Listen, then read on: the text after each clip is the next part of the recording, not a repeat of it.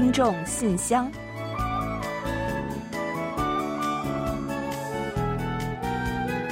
分享最新动态，聆听您的心声。听众朋友们好，我是李璐，欢迎您收听全新一期的听众信箱节目。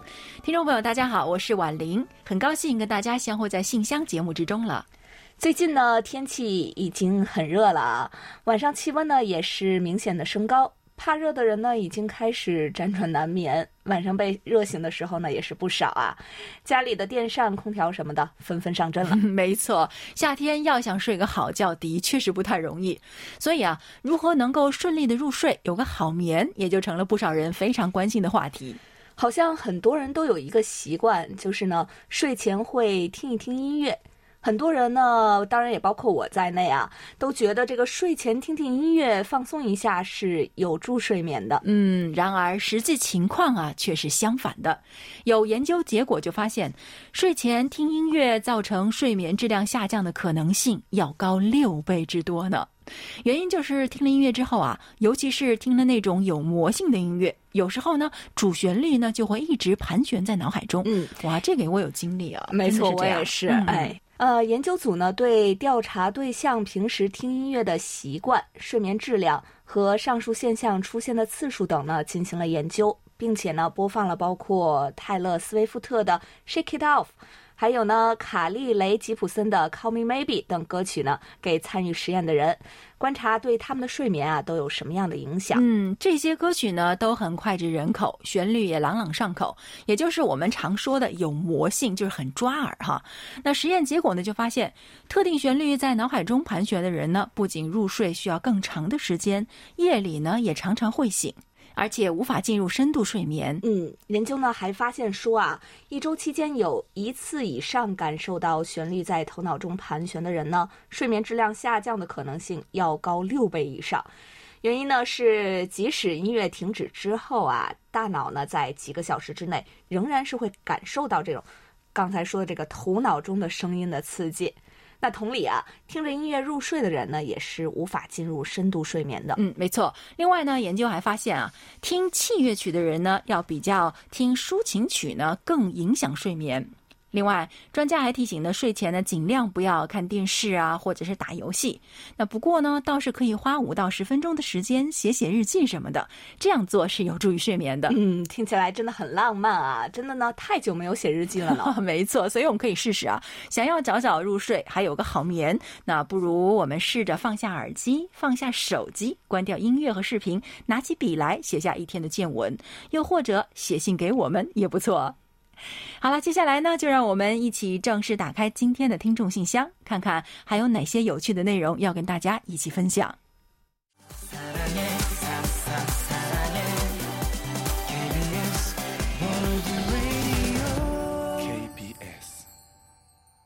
欢迎回来，您正在收听的是韩国国际广播电台的听众信箱节目。首先，我和婉玲还是来为大家介绍一下我们节目今天为您安排的主要内容。本期节目呢，我们仍然设有韩广动态、来信选读和生日祝福等几个环节。在生日祝福环节中啊，我们要分享楚昌荣听友提供的一段人生感言，然后呢，会照例送上一首歌曲，为过生日的朋友们送上我们的祝福。在生活的发现环节之中，我们今天将介绍李洪武听友提供的生活小提醒：使用微波炉的注意事项。使用微波炉都有哪些禁忌呢？又如何清扫难搞的微波炉卫生死角呢？稍后我们就带您一起去了解。随后我们将进入专题讨论环节，继续就六月份话题：如果中了彩票大奖，您想用来做什么？倾听听友们的看法，在本期的有问必答环节中啊，易贤将为朱坚平听友解答有关韩国人理财方式的问题。节目最后呢，仍然是我们的点歌台，届时啊，将为李雪听友送出一首他点播的歌曲。好了，节目呢就先预告到这儿，欢迎您继续收听。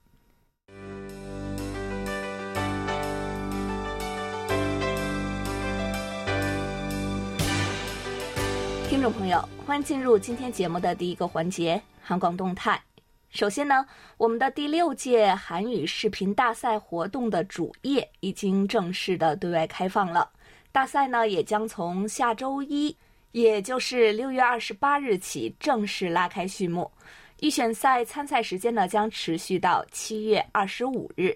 请希望参赛的朋友们呢，参考我们活动主页上的要求，制作您的参赛内容，参加大赛。嗯，再来介绍一下啊，本届大赛的参赛主题是用韩语真诚告白，我的视频信。参赛者呢，可以向自己的家人、朋友、偶像等等任何想要传递真心的对象真情告白，并且录制视频，把这封视频信传递给我们，然后呢，通过我们的平台介绍给您希望表达的对象以及所有关注本次大赛、热爱韩语的朋友们。嗯，相信呢已经有不少的听友都浏览了本次活动的主页了，了解了比赛的详情。那在这里呢，我们也再给大家几点小提醒吧。首先呢，参赛视频的长度应该在一到三分钟之内。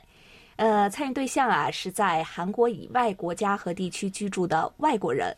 不过呀，韩国国籍的外国人和侨胞呢也是排除在参与对象之外的，一定请大家注意一下。我们的专业评委呢将对参赛者的韩语发音。词汇和内容等进行评价。嗯，是的。那之前呢，我们也多次分享给大家好消息，那就是说，我们这次大赛呢，准备了丰厚的礼品和奖金，只要参与就都有的拿。另外啊，八月初呢，我们还将进行人气奖的投票，参与投票的网友呢，也有机会获得精美的奖品的。之后的大赛日程啊，我们将陆续向听友们做介绍。现阶段呢，还请大家多多关注和参与我们的预赛。当然啊，也特别希望能够看到更多的中国听友们的参与哦。另外呢，还有一则好消息要分享给韩流乐迷们，就是我们从七月二日起，将连续三周在每个周五呢推出一期五十分钟左右的音乐特辑，每期呢都将为大家介绍一位歌手或一支组合。节目特别网页将于六月二十八日开放，欢迎大家多多点击观看，并准时收听我们的全新特辑。好了，本期动态环节就说这么多。下面我们准备进入来信选读，分享听友们的来信。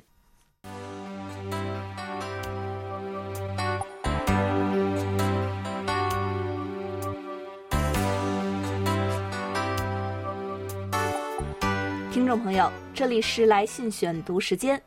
在介绍今天的来信之前呢，还是先提醒下来电邮的听众朋友们，别忘了呢，在您的邮件标题上简单注明您是参与听众信箱的哪一个环节。以及呢，简单标注您的真实姓名。嗯，是的，前两周呢，我们也提醒过大家，最近呢，我们更换了邮箱服务商，系统对于邮件的筛选是比较敏感，所以呢，就出现了听友的邮件被误分为垃圾信件的这个情况。那不过好在呢，我们都会有及时的找回，但是呢，还是麻烦大家呢，在标题上做些小小的标注。以降低被系统误分类的概率。嗯，非常感谢大家的配合。另外呢，如果您还不清楚我们的邮件联系方式，稍后呢，在节目最后的点歌台环节中，我们也会进行介绍，还请您留意收听。好的，那下面呢，我们就开始介绍一下今天的第一封听众来信吧。今天的第一封来信呢，是来自天津的李健听友，他在信中说：“尊敬的 KBS 中文组全体成员，各位好。”开始今天的话题之前，先来反馈一下韩广客户端的使用情况。昨天呢，我使用客户端想听中广播实时直播内容的时候，发现一个问题：打开以后呢，直接是英文组广播，不论怎么切换都是英文组广播。然后呢，我尝试切换韩语组广播，这组目前是正常的，唯一呢就是中文组广播状态不可用。中文组的回放功能呢是正常的，希望技术部门能够处理一下。嗯，好的，谢谢李健听友，感谢您的反馈啊。呃，其实呢，类似的问题呢，近期也有一些其他听友，比如说像李可月听友呢，也是曾经遇到过的。我们呢已经将听友们所反馈的这样的问题啊，转告了技术部门，他们呢也在做排查。不过呢，鉴于这个问题的特殊性。以及呢，寻找到问题的根源和解决呢，呃，可能不是一件容易的事情，所以呢，呃，还是请大家呢耐心一点。不过呀，也请大家呢不要过于担心了，我们呢会继续进行测试的，也会通过回访听友们的反馈呢，再继续跟踪和解决相关问题。还有呢，就是李健听友之后来信回复我们说，这个所使用的手机系统等信息呢，我们也都看到并且反馈给技术部门了，非常感谢您的配合。另外呢，李健听友今天来信还聊到了关于游戏和动漫的话题，呃，并且呢还提到了一些日本公司制作的游戏啊，呃，同时呢，李健听友还说想问一下，这个韩国在游戏产业方面都有哪些比较不错的成绩？呃，我估计对于这个问题啊，很多听友的反应可能和我一样吧，感觉呢不能不提英雄联盟这个游戏啊。呃，我记得呢，前不久呢，韩国队和中国队还进行了对决。实际上呢，两支队伍呢经常在比赛之中交锋，都是非常具有实力的。那近年来呢，韩国的游戏产业呢也取得了十足的发展，包括像英雄联盟啊，还有绝地求生啊、剑灵啊、跑跑卡丁车、天堂等等呢，都受到了全球游戏迷们的热烈追捧。想必呢，呃，游戏迷李健听友呢也一定是比较了解的。最后呢，也感谢李健听友对我们的问候和经常来信呢提醒，包括我在内，还有婉玲在内呢，保重身体健康。同时呀，也希望李健听友呢自己也能够保重身体健康。天气热了，注意防暑降温哦。好的，非常感谢李健听友的反馈和支持。那接下来的这封信呢，来自黑龙江的刘畅听友，是六月初的时候写来的。韩广的各位主持人、编导老师，大家好。进入六月了。可能是由于农历还没有进入五月，所以呢，虽然阳历进入六月，但是温度呢依然是非常凉爽的。我们这里有的时候啊，最高只有十八度。今年有庆祝建党一百周年的活动，进入六月，离七一越来越近了。在原有的工作基础上，我们更加忙于庆祝建党一百周年的活动，各个单位都要进行大合唱表演，单位呢也在抓紧进行排练。请来音乐老师指导大家指挥培训，那到月底呢，肯定是要度过一段忙碌的时间的。嗯，哦，看来刘畅听友的确是挺忙碌的哈。那不过在大家的印象中呢，刘畅听友对于文艺方面是很有见解的。嗯，我想合唱啊、表演啊什么的，应该是您的强项吧。所以我们在这里呢，就给您加油了。不过虽然非常忙啊，刘畅听友对于韩国的情况，特别是对于韩国文艺的关注呢，也是没有落下的。他说：“最近印象很深刻的呢，就是看到了在韩国进行的古宫夜行庆典开幕仪式的放送。之前去韩国的时候，晚上都是有活动安排，所以呢，每次也没能看一看在首尔的古宫夜景。这次开幕仪式在昌庆宫的明正殿进行，也是看到了昌庆宫的夜景。古宫庆典主题呢是用心拥抱宫。”在开幕式上还表演了五十多分钟的创作音乐剧《桃花想起你就悲伤》，讲述了英祖和英祖被关在米柜饿死的儿子思道世子以及思道世子的儿子正祖李算的故事。在故宫演出氛围更加好，歌曲也非常动听，演员的演技非常打动人。我还小的时候呢，对这段历史不太了解。提到这段历史呢，最先想到的就是父亲去世，自然就是他的儿子继承王位，而是比较容易的坐上了王位。后来了解了之后才知道，那个时代是党派斗争最激烈的时候。李算小小年纪继位，也是朝鲜历史上坐上王朝过程中最波折的。这部作品呢，也很好的展现了这王室祖孙三代曲折的故事。看完之后，我想，疫情过后，下一次能再去韩国的时候，一定要好好看一看故宫的夜景。嗯，啊，没错啊，近些年来呢，韩国故宫像景福宫啊、昌德宫啊、昌庆宫等等呢，每到春夏的时候都会夜间开放，让游客们得以在月光下穿梭于这个宫廷楼阁、现实和过去之中。那故宫的风景，白天的时候就已经非常有韵味了。到了晚上，月光如洗，花枝摇曳，更是别有一番风味。而且呢，为了让游客们能够尽兴，故宫还安排了各种的活动和传统的艺术表演，往往都是一票难求。最近在疫情之下呢，故宫夜间开放受到了不小的影响。那为了做好这个疫情的防控工作啊，那每场活动呢都是有限员的，但仍然是非常的有人气。所以呢，很多人呢就跟流畅听友一样，那包括我也一样啊，就是非常希望这个疫情啊能够早日结束，让人们能够回归正常的生活，可以尽情的夜游故宫，可以去享受人间的美景。这个愿望，嗯，我想一定能够实现吧。相信流畅听友很快就能重返韩国，到时候一定去看看故宫的夜景哦。嗯，好的，谢谢流畅听友的来信。接下来呢，我来介绍一下浙江康真恒听友的一封来信吧。他说：“尊敬的韩国国际广播电台的工作人员，你们好。这里呢有一份我在二零二一年六月份接受柜台节目的收听报告，希望能够得到一张 QSL 卡，谢谢了。这次收听的情况是信号比较好，但是存在临近频率的干扰。夏季来了，在我这儿九兆的收听效果要比六兆好了。好的，谢谢康振恒听友的反馈啊。你记录的其他的详细信息呢，包括收听到节目的内容的概要，我们也都看到了，非常的仔细。谢谢你的用心了。另外呢，康振恒听友这次还同我们分享了很多的照片，还告诉我们呀，夏天日落很晚。第五张图片呢是在北京时间八点五十五分，也就是首尔时间的九点五十五分拍摄的。兰州最近一段时间日出大概是北京时间的早上五点五十左右，但是起床呢也不会这么早。不过呀，还是感受到这个白天的时间呢加长了。所以总有一种时间加长的错觉。嗯，是的，夏天呢昼长夜短，确实呢让人感觉一天的时间呢是有所延长的。如果能够做到早睡早起啊，特别呢是周末，感觉啊真的是可以做很多的事情呢。而且呢晚上的时间啊也感觉是更加充裕了。夏季呢是人们夜生活最为活跃的一段时间。不过呢最近由于疫情的关系，还是要多加小心。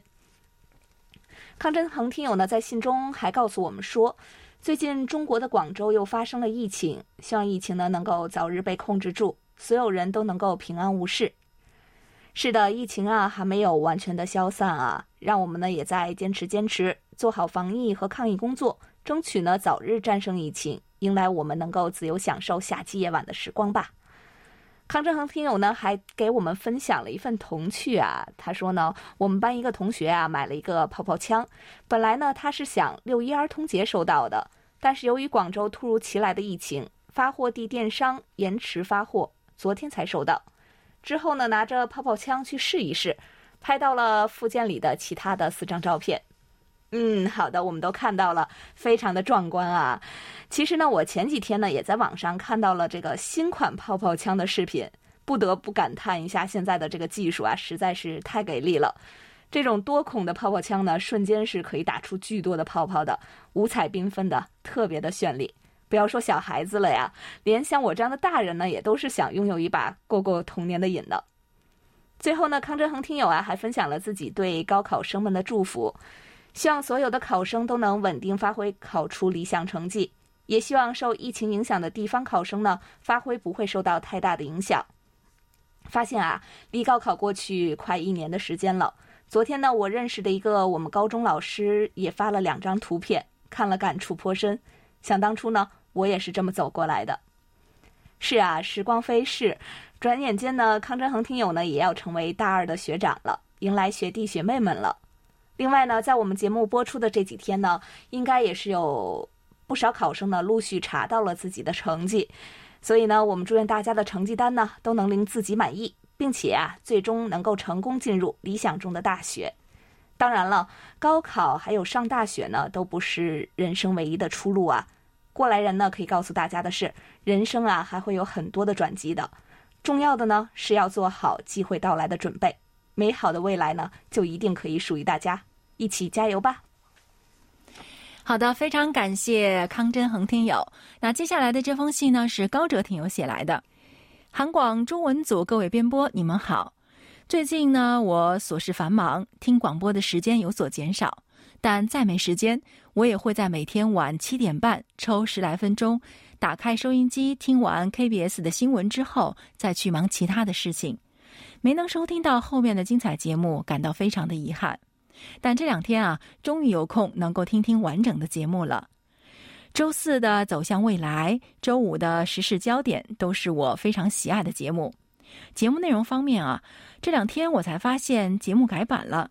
首先，每天由于海峰老师播送的新闻节目，虽然时间长度和之前一样长，但是由于于海峰老师播音的语速好像稍稍有所放慢了。让我能够更准确的了解和判断新闻的要点内容，这一点我非常喜欢，但是也有点担心，会不会因此可播放的新闻就会变少了？嗯。啊，这个关于这个嘛，啊，高哲听友，我在这里啊跟您解释一下。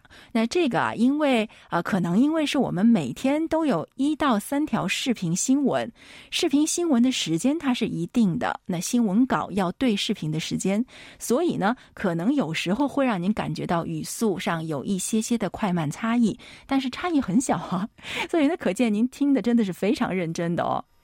还有呢，如果啊您特别喜欢新闻的朋朋友也都是这样啊。如果您觉得新闻的数量有点少，然后呢还有点简短，听得不够过瘾，那您可以啊进入我们的新闻主页去啊，在里面有更多的新闻您可以参考。还有呢，如果是您对某一条新闻想要了解一些更多的知识或者背景内容的话呢，你也可以在我们的主页上去查找一下文字稿，因为我们的文字稿跟播音稿是不太一样的，文字稿呢要比播音稿。长一些，更加详细的。另外呢，高哲听友还说啊，那还有今日首尔节目的时间有了延长，增加了韩国 K-pop 音乐歌曲的播放数量，这也是个不错的改进。而且昨晚周一节目尾声的时候呢，又出现了 KBS 动听的开场音乐，我当时特别奇怪，难道是节目放送出了问题？后来才明白是怎么回事。音乐过后，出现了我喜欢的于海峰老师极富磁性的声音。我好像是第一次在节目尾声听到于海峰老师播送的中短波频率介绍，觉得非常的亲切。哇，高哲听友真的是非常认真细心呢。哦，这个呢，我也要来给大家顺便介绍一下啊。啊，这一个的尾声啊，这种尾声呢，并不是我们每天都会播出的，是按照需要，有的时候会激动的播出。刚好您听的时候呢，听到了，所以在这里呢，也顺便跟其他听友说一声，不要误会哦。啊，另外呢，高哲听友呢，最后在信中说，韩广的节目呢，让广大的网络广播爱好者体验到了无线电的乐趣。怪胎的节目也是越办越好了。嗯，好的。首先呢，非常感谢高哲听友的来信啊。其实呢，他在信中呢，还为我们非常详细的反馈了八点到八点半这半个小时的广播信号的情况。这一点呢，也是要特别感谢的。韩广中文节目呢，我们是从本月起开始改版。那我们也已经陆续的收到了一些听友们关于改版后节目的反馈。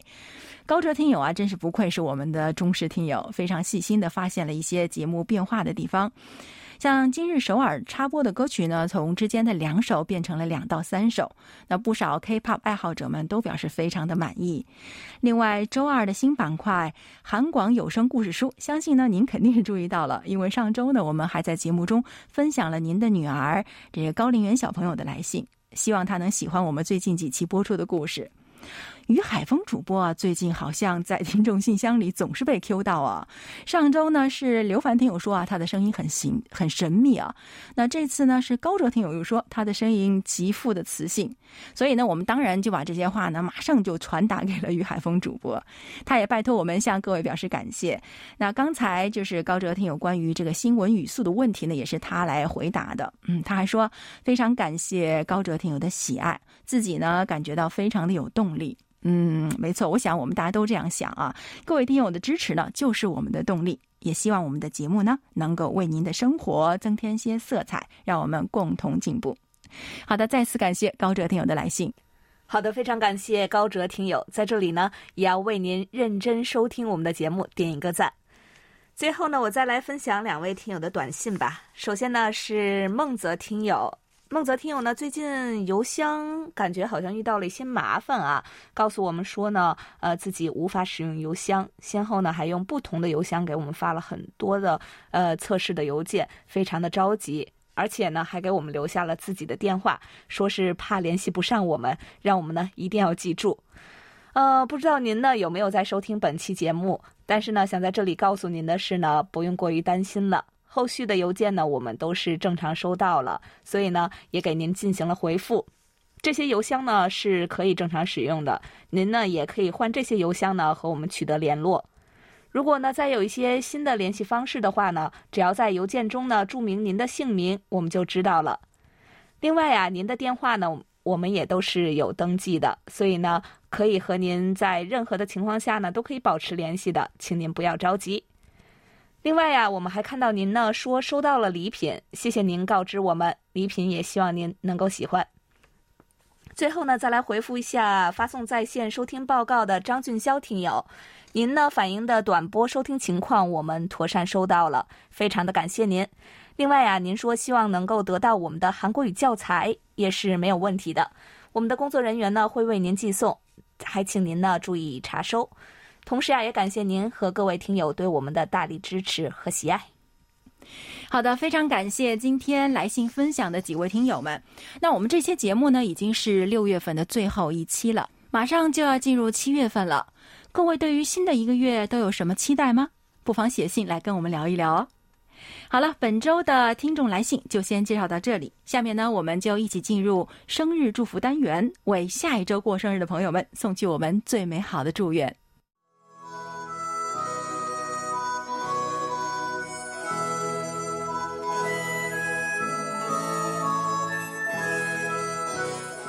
每个生命都是独特且美丽的，组合在一起，共同谱写出了一曲婉转动听的生命之歌。此时此刻，在韩广这个大家庭里，让我们把最真诚的祝福送给您。欢迎来到生日祝福。今天呢，我们要送给大家的是一段由安徽楚昌荣听友分享的人生感言。感言：人可以穷一点，但不能志短。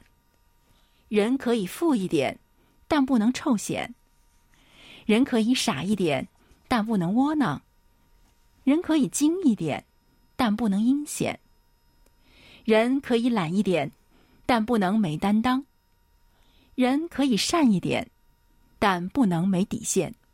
好的，感谢楚昌荣听友同我们分享刚才这段话。嗯，又到月底了，刚刚我们已经说过了啊，所以呢，在这里啊，我们把这一首由李硕勋演唱的《그대를사랑하는열가지이유》翻译过来的话，应该是“爱你的十个理由”吧。那送给六月份过生日的所有听众朋友们，爱一个人到底需要多少个理由呢？一起来听这首歌。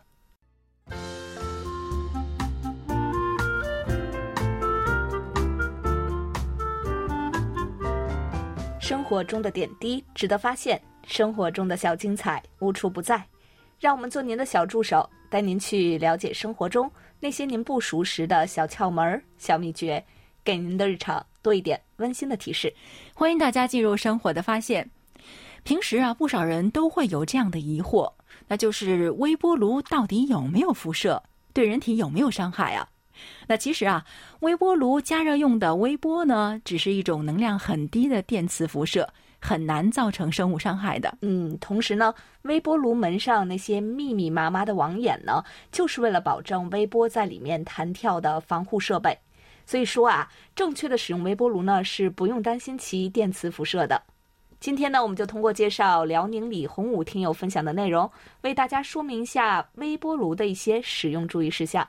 使用微波炉呢有五忌：一忌加热时间过长。微波炉采用的呢是高频加热，加热的速度很快，时间太长的话呢，就会使食物变干、变硬，甚至呢产生有害物质。嗯，二忌高温加热油炸食品，高温呢会使油飞溅，可能会产生明火。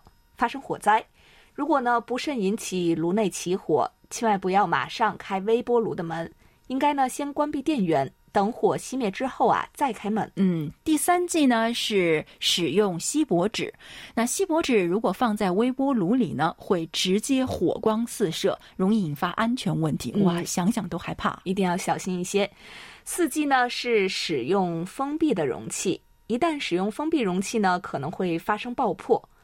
所以说呢，我们要用带气孔的一些容器，即使啊是有时候有些带壳的食物，比如说像鸡蛋，不管呢生的还是熟的，都先要用筷子把壳刺破了再放进去。这个我真有亲身体验，把鸡蛋放进去。炸了，炸了！我的天呐，很可怕的，所以一定要小心。那另外呢，就是要不要在这个微波炉上面放东西，因为微波炉的上方是设有出风口的，如果被其他的物品遮住的话呢，会导致其内部温度过高而老化，还可能发生短路。嗯，另外呢，我们使用微波炉时啊，还有一点是比较操心，就是如何清洁微波炉啊。毕竟呢，这个是电器嘛，又是这么大一个家伙，真的呢是不太好移动，也不方便清洁。那么，如何清洁微波炉不留死角呢？下面我们再给大家介绍几个小贴士。嗯，首先呢，我们介绍一下如何清洁外部啊，一定要断开电源啊，记住这一点。然后呢，取一块吸水性比较强的抹布或者是海绵，温水浸湿之后，挤出多余的水分，然后呢，去擦拭外部的浮尘。嗯，再来说一说如何清洁污渍吧。准备一碗清水，将柠檬汁呢滴入水内，轻轻搅匀之后，放入微波炉内，高火加热三分钟。水溶液蒸发之后，可在微波炉内壁形成一层清洁膜，有利于内壁油渍的软化。加热之后呢，再等待两分钟，待污渍变得松软，就很容易去除了。嗯，接下来呢，我们要擦拭内壁了。先将里面的炉盘、轴环什么的都取出来，用湿抹布擦一遍内壁。注意啊，千万不要冲洗内壁。那这样的话呢，你会让这个水流流入炉内电路里边。然后的话，你会发现问题的。那最后呢，我们要把这些东西都擦干之后呢，再用干抹布呢再擦一遍。嗯，还要注意清洁门缝啊，这些死角的部位。那如果说呢有食物残渣或者是油渍残留在门缝上，可以用软刷蘸一些中性的清洁剂擦拭即可。嗯，是的。那听众朋友，您是不是听了我们今天介绍的内容，就感觉微波炉的使用和清洁也不是那么难搞了呢？不过啊，我们还是要提醒大家，微波炉毕竟是属于高功率的电器，一定要注意使用安全。当然了，在此呢，也要再次感谢李洪武听友的温馨提示。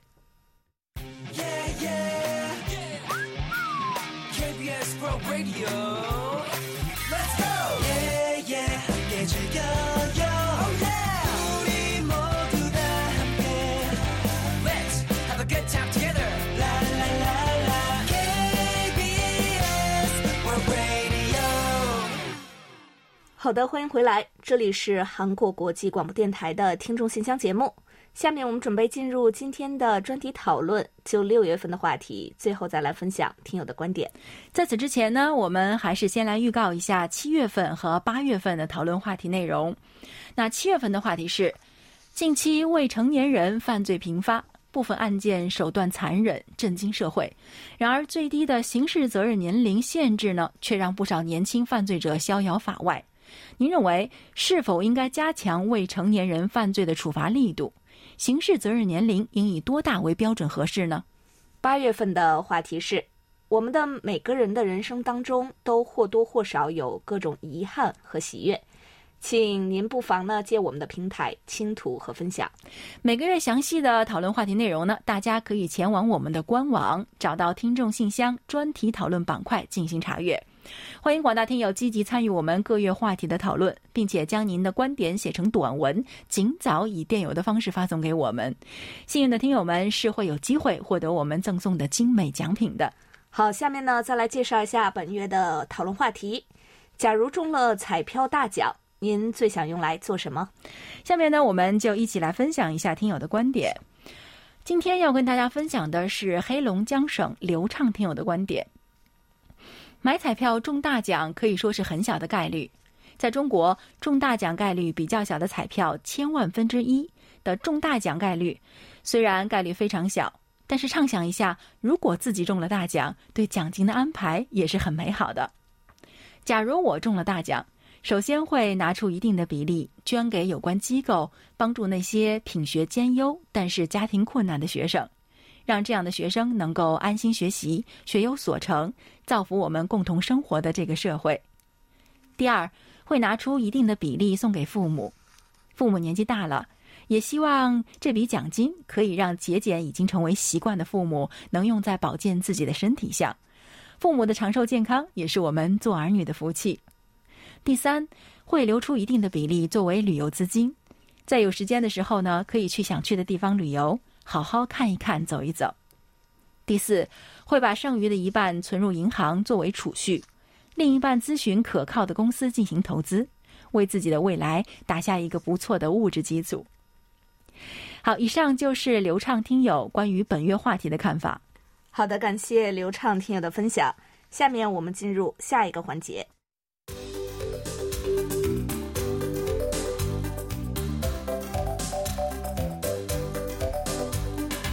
有问必答。今天我们请洪一贤来回答上海朱坚平听友提出的问题。他的问题是，请一贤老师介绍一下韩国民众的理财习惯和方式。好，那接下来呢，我们就请一贤来回答朱坚平听友提出的这个问题。听众朋友，大家好，我是易贤，今天我来回答朱坚平听友提出的问题。随着经济的发展以及生活水平的提高，韩国人的理财方式也在发生着变化。如果说婴儿潮一代的人之前主要通过房地产投资来致富，现在的情况就大不相同了。随着这些年来首尔等大城市的房价暴涨，加之政府坚决遏制。投机炒房，自本月一日起还大幅提高房产税与房产转让税的税率，持有多套房的人最高将承担百分之六十五到百分之七十五的税率。这样呢，需将房价上涨的红利全部用来缴税。所以说，现在呢，已经到了很难以房地产投资获得预期收益，和再也无法仅靠工资购房的时代了。由于不能仅靠薪水与房产投资来致富，理财就变得日趋重要，并受到年轻一代的热切关注。最近呢，以职场人士为对象进行的调查结果显示，九成以上的受访者表示啊，理财已成为致富的必须手段。可以多选的理财方式当中，活期定期存款最多，占了百分之七十七点八，其次是炒股。占百分之五十九点八，软件理财排在第三位，占了百分之三十九。其他依次呢还有基金占了百分之二十五点九，房地产占百分之十八点八，加密货币占了百分之十八点五。其中最受关注的还是炒股了。以前啊，韩国人普遍认为炒股是一种赌博，但是随着对股市与经济的了解增多。加之炒股热度持续走高，股民队伍啊也不断壮大。除了上班族等年轻一代以外，未成年股民也大幅增加了。据统计，去年新开户的未成年股民达四十七点五万多人，超过了前五年的总和。那么现在的年轻父母啊，还实心让子女们从小通过小额投资，对金钱与经济有所了解。还有，在经济长期低迷、存款利率持续不见提高的环境下，传统的储蓄等金融商品已经无法满足人们的投资需求，这导致越来越多的 MZ 世代放眼于与众不同的另类理财方式。其中最具代表性的是转售理财了，就是收集限量版运动鞋、限量版玩具、名牌包，甚至星巴克纪念品等。转售给别人后赚取收益，艺术理财呢，最近也在二三十岁的群体当中流行，就是通过相关平台对高价美术品进行小额投资，这些美术品在画廊等地展出以后，可以定期分红。爱好理财，指利用自己的爱好赚取收入的，比如用自己的字体制作卡片或表情包，并把字体登记版权，收取版权费。另外呢，还可以制作香氛蜡烛、微型玩偶等商品。好，听众朋友，今天给大家介绍到这儿，希望朱金平听友满意。我们下次再会。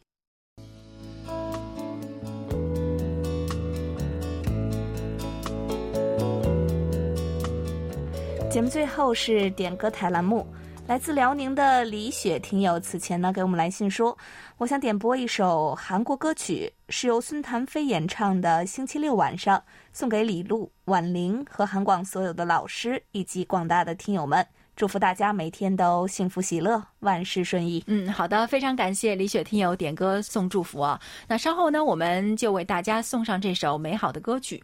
而且啊，这首歌也很应景啊！星期六的晚上，听着美妙的歌曲和韩广的节目，是不是也会让这个周末更加美好了呢？不过在收听歌曲之前呢，我们还是要先来揭晓本期节目的获奖名单。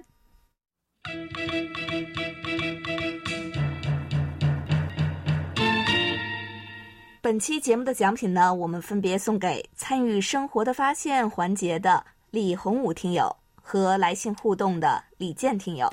另外还有一份奖品呢，我们要送给发送收听报告的张俊霄听友。嗯，好的，恭喜三位获奖听众朋友们。另外呢，在节目尾声再来介绍一下我们的联系方式。我们的电子邮件地址是 chinese at kbs 到 co 到 kr。发送包裹或手写信的听众朋友，请寄送至韩国首尔市永登浦区汝矣岛洞汝矣公园路十三号 KBS 韩国国际广播电台中国语组收，右边是零七二三五。嗯，当然呢，我们也欢迎大家通过我们的网站。word 点 kbs 点 co 点 kr 斜杠 Chinese，以及 A P P KBS World Radio On Air 和 KBS World Radio Mobile 来收听我们的各档节目。好了，听众朋友，到这里，本期听众信箱节目就在孙谭飞演唱的《星期六晚上》这首歌曲中结束了。非常感谢大家将近一个小时的陪伴哦。嗯，也感谢众多的听友积极参与我们的节目和互动，也欢迎大家呢继续给予我们鼓励与支持，多来信，多提宝贵的意见和建议。好了，到这里，我们韩国国际广播电台一个小时的中国语节目呢就全部播送完了。主持人婉玲和李璐在韩国首尔，祝大家周末快乐。我们下周同一时间再会。